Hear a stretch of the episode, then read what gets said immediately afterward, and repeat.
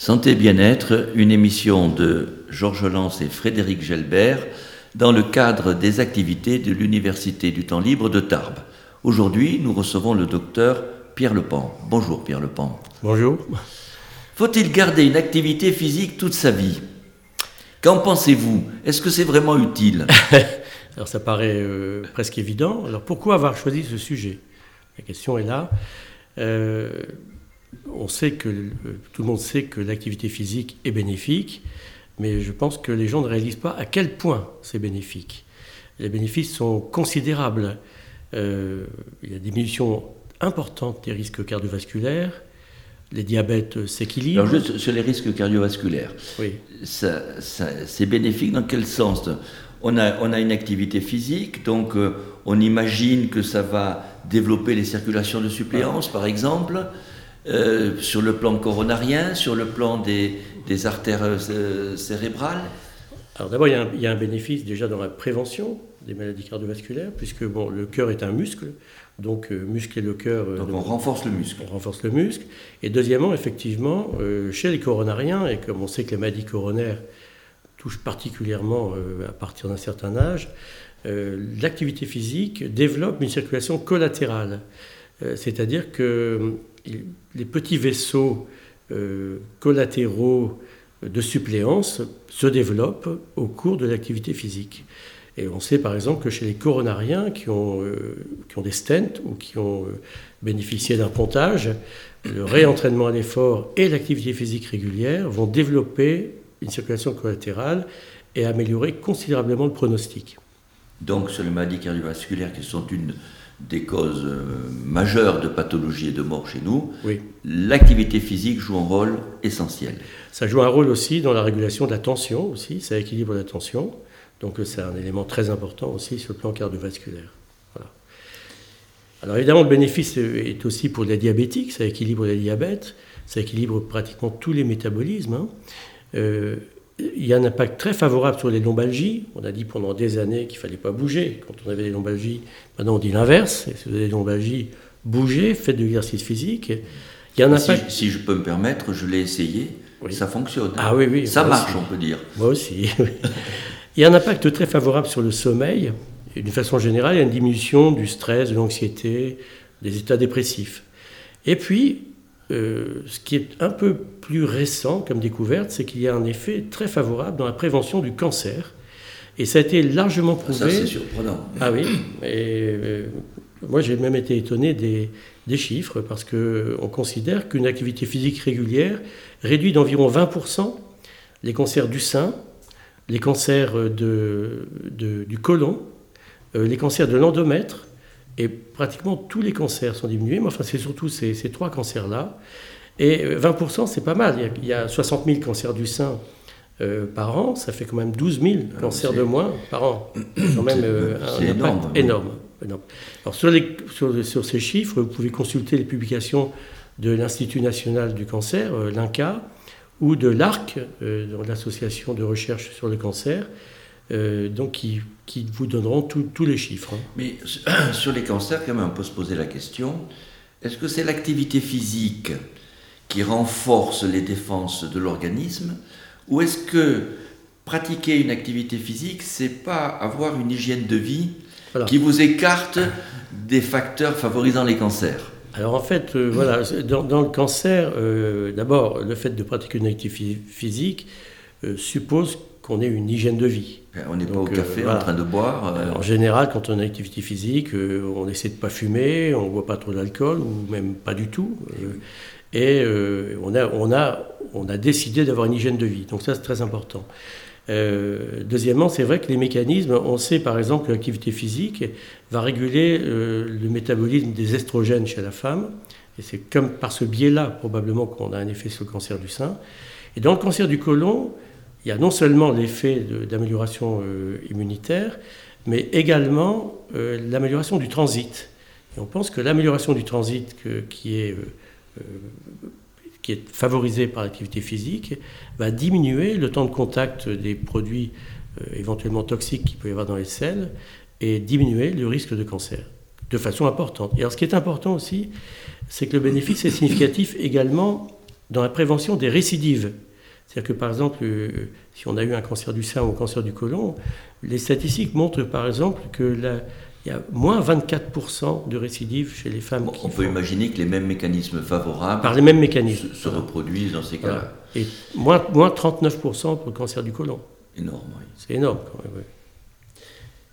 Donc, euh, il, faut faire il faut pratiquer une activité physique et il faut la pratiquer tout au long de sa vie.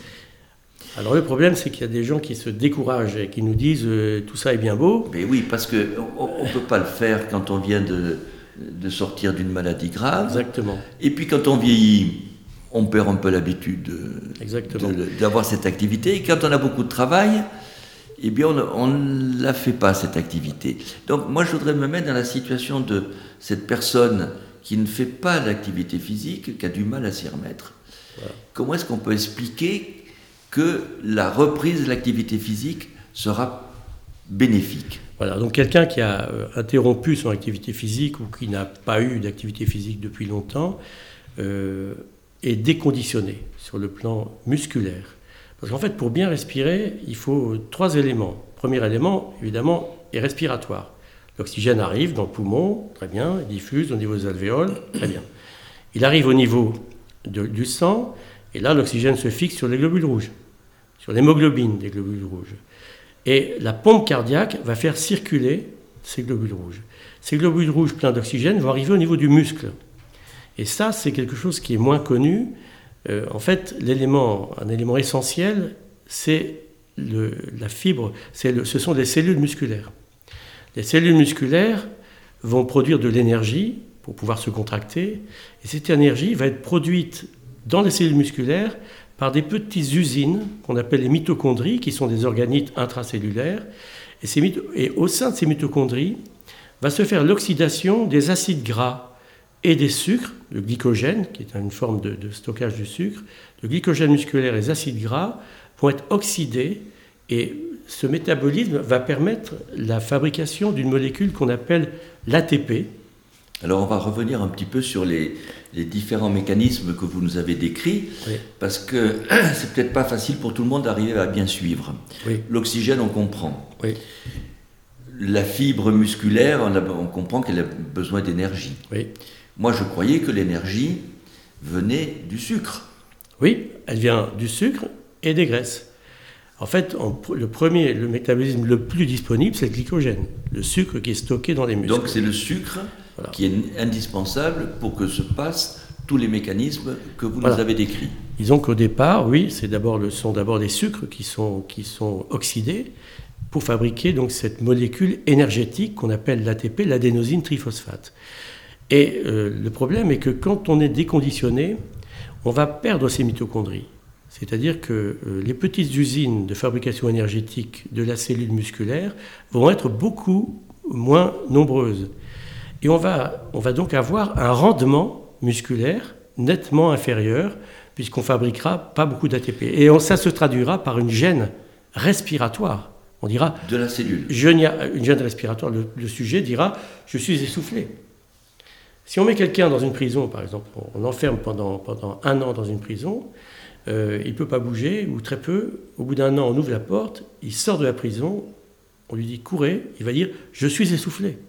Et pourtant, ses poumons vont bien, son cœur va bien, ce sont ses muscles qui n'ont plus aucun rendement et donc qui vont devoir consommer beaucoup d'oxygène pour fabriquer très peu de ah, molécules énergétiques. C'est l'explication. Voilà. L'essoufflement vient de la nécessité d'augmenter la quantité d'oxygène. Hum, alors, quand on n'a pas d'activité physique, on se rend bien compte qu'il y a une fonte musculaire. Oui. Donc, c'est ces fibres musculaires oui qui ne se développent plus ou qui ne se reproduisent pas. Je pense que c'est plutôt un problème de développement d'ailleurs. Et au niveau des mitochondries, c'est une raréfaction qui est, c'est-à-dire que l'existence de ces, de, ces, de ces usines a, eu, a transformé le, le, glucose en, énergie euh, euh, pratique. Ces, ces, usines vont disparaître si elles ne sont pas sollicitées. Exactement. Elles vont réapparaître dans les cellules. D'ailleurs, le muscle n'est pas forcément atrophié le muscle peut extérieurement avoir l'air normal. il, est, il, a simplement une, modification euh, euh, de structure. Donc, pour, euh, pour relancer cette, cette- cette- ce mécanisme, comment est-ce qu'on va reconditionner Voilà. ces mitochondries et ces, et ces fibres musculaires? Alors ce qu'il faut savoir, c'est que euh, quand on est complètement déconditionné, il faut 3 à 4 semaines pour refabriquer des mitochondries. Donc il faut y aller lentement. Il faut aller progressivement. Par exemple, après euh, un pontage coronaire ou après la pose de stent, on fait 3 à 4 semaines de rééducation. C'est-à-dire qu'on va faire, du, de, on va faire de l'exercice de façon beaucoup plus intensive.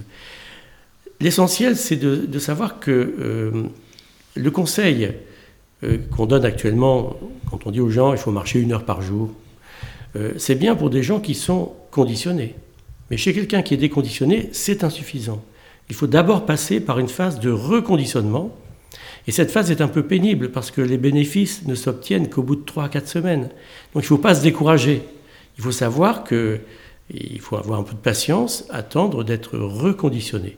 Donc ça, c'est très important. Donc quelqu'un pour, qui le- le corps médical a dit qu'il n'y avait pas de contre-indication à l'activité physique et même l'a recommandé, il doit se lancer dans ce, Exactement. dans ce processus et le faire avec persévérance. Exactement. Alors évidemment, bon, s'il y a des risques euh, cardiovasculaires ou, euh, ou s'il y a des problèmes respiratoires, il faut faire un bilan avant, c'est On évident. d'accord. On conseille quand même que les gens qui ont des raisons d'avoir des problèmes, des gens qui ont fumé ou des antécédents familiaux de pathologies cardiovasculaires ont intérêt à d'abord faire un bilan, euh, faire une épreuve d'effort chez un cardiologue avant de- d'entreprendre ce, ce réentraînement. Alors il faut privilégier les activités prolongées, donc comme la marche, la marche c'est peut-être la meilleure activité, ou le vélo, mais toute activité euh, physique est bienvenue. Euh, ce qui compte, c'est d'avoir une activité régulière, euh, si possible quotidienne. Et alors, en fait, il faut alterner les exercices de fond, l'activité de fond, et une activité un peu plus intense, deux à trois, fois- deux à c'est- trois fois par semaine. C'est-à-dire plus Alors, intense. en fait, les, ce qu'on ce qu'on propose au minimum, on dit il faut faire au minimum, c'est ce qui est recommandé donc, par euh, le- le- les autorités sanitaires, c'est de faire au moins 30 minutes d'activité modérée, 5 jours par semaine. Ça, c'est le minimum. Marche rapide ou vélo, 30 minutes, 5 jours par semaine, ça c'est minimum.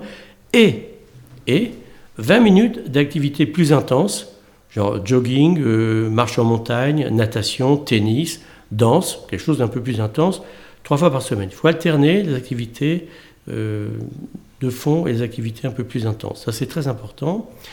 Et euh, évidemment, il y a un effet dose, c'est-à-dire que plus on va faire d'exercice, plus le bénéfice sera important. Donc ça, c'est le minimum. C'est-à-dire c'est quelqu'un qui n'a pas trop de temps ou n'a pas trop envie. Il faut savoir que son minimum, c'est ça. Mais vous nous avez dit qu'il fallait faire cette activité, qu'il fallait la pratiquer tout au long de la vie. Oui. Donc on a bien compris qu'une fois déconditionné, il y a tout un mécanisme de reconditionnement qui doit suivre un certain processus. Mais quand on vieillit quand même, ces 30 minutes d'activité modérée, on peut le faire, mais 20 minutes de jogging, de montagne, de natation, de tennis, est-ce que c'est vraiment recommandé? Alors, euh, il faut le faire évidemment. chaque cas est particulier, ça dépend de l'âge, ça dépend de l'état physique. euh, ça, c'est une recommandation théorique. hein. Euh, disons qu'il y a comme beaucoup de gens qui sont capables de, le- faire. C'est certain qu'à 88 ans, euh, on va faire un peu moins. Encore qu'il y a des gens qui sont encore très, très, très euh, sportifs à, à 88 ans. hein. Mais euh, c'est une recommandation générale. Alors, ce qui est important, c'est comprendre aussi que, par exemple, le, il faut faire un exercice suffisamment intense. Comment savoir si l'exercice est suffisamment intense? Voilà. Alors l'idéal, c'est de disposer d'un cardio-fréquence-mètre. Alors il y, a, une règle qui est très intéressante. Il faut savoir que la fréquence cardiaque maximale que, l'on peut euh, obtenir euh, se calcule par 220 moins l'âge. Euh, ça veut dire que la, fréquence cardiaque maximale d'un sujet de 60 ans, c'est 160. La fréquence cardiaque maximale théorique, bien sûr, il y a une petite variation, à 70 ans, c'est 150. Et il faut savoir que l'idéal, c'est s'entraîner ou essayer d'obtenir au moins 80% de la fréquence cardiaque maximale. Ce qui veut dire un rythme de, de 100 de soutenir un rythme de, de cardiaque à 130 à l'âge de 60 ans ou à 120 à l'âge de 70 ans. Donc là, on a déjà la régulation Ça, en fonction de l'âge. Voilà. Alors ça, c'est ce qui permet de développer une circulation collatérale. Ça, c'est- Donc, ce qui est recommandé, donc, c'est d'avoir une activité physique régulière, mais qu'elle soit suffisamment soutenue. Oui. Et, et quelque part d'aller, presque jusqu'au maximum de ses possibilités, Oui, oui, oui. avec euh, une, une régulation par, le, par le, le rythme cardiaque. Moi, j'avais entendu dire aussi qu'il fallait aller le plus vite possible, mais que le frein, c'était quand on était essoufflé. Voilà. Et qu'on était essoufflé quand on ne pouvait plus parler. Alors, alors là, je ne voudrais pas rentrer dans, dans le détail parce qu'évidemment. Parce là, que on- je le trouve très pratique, ce Voilà. détail. Alors oui, alors c'est évidemment, tu as mis le doigt sur le problème, je n'ai pas parlé de tout, parce qu'en fait, il y a deux métabolismes. Il y a le métabolisme aérobie, c'est-à-dire euh, ce- l'aérobique. L'aérobique, c'est l'activité physique euh, euh, relativement modérée, avec des petites, des petites pointes d'intensité, mais on force pas trop, c'est pas, c'est pas pour les grands sportifs. Ça, c'est le métabolisme qui permet de ne pas fabriquer d'acide lactique. C'est euh, ce, qui, ce métabolisme qui, Qui bon va donner des crampes. Voilà. Voilà. C'est pas que c'est pas bon pour le muscle, c'est que euh, c'est un peu désagréable. Alors, c'est sûr que les- les- il y a un deuxième métabolisme qui est, une, qui est un métabolisme anaérobie, c'est-à-dire que au-delà d'une d'une certaine intensité d'exercice, on va, il va y avoir une fermentation du muscle. C'est-à-dire que on va fabriquer de l'ATP, mais euh, c'est plus l'oxydation simplement euh, de- des acides gras du glycogène, c'est une fermentation. Et cette fermentation va produire de l'acide lactique.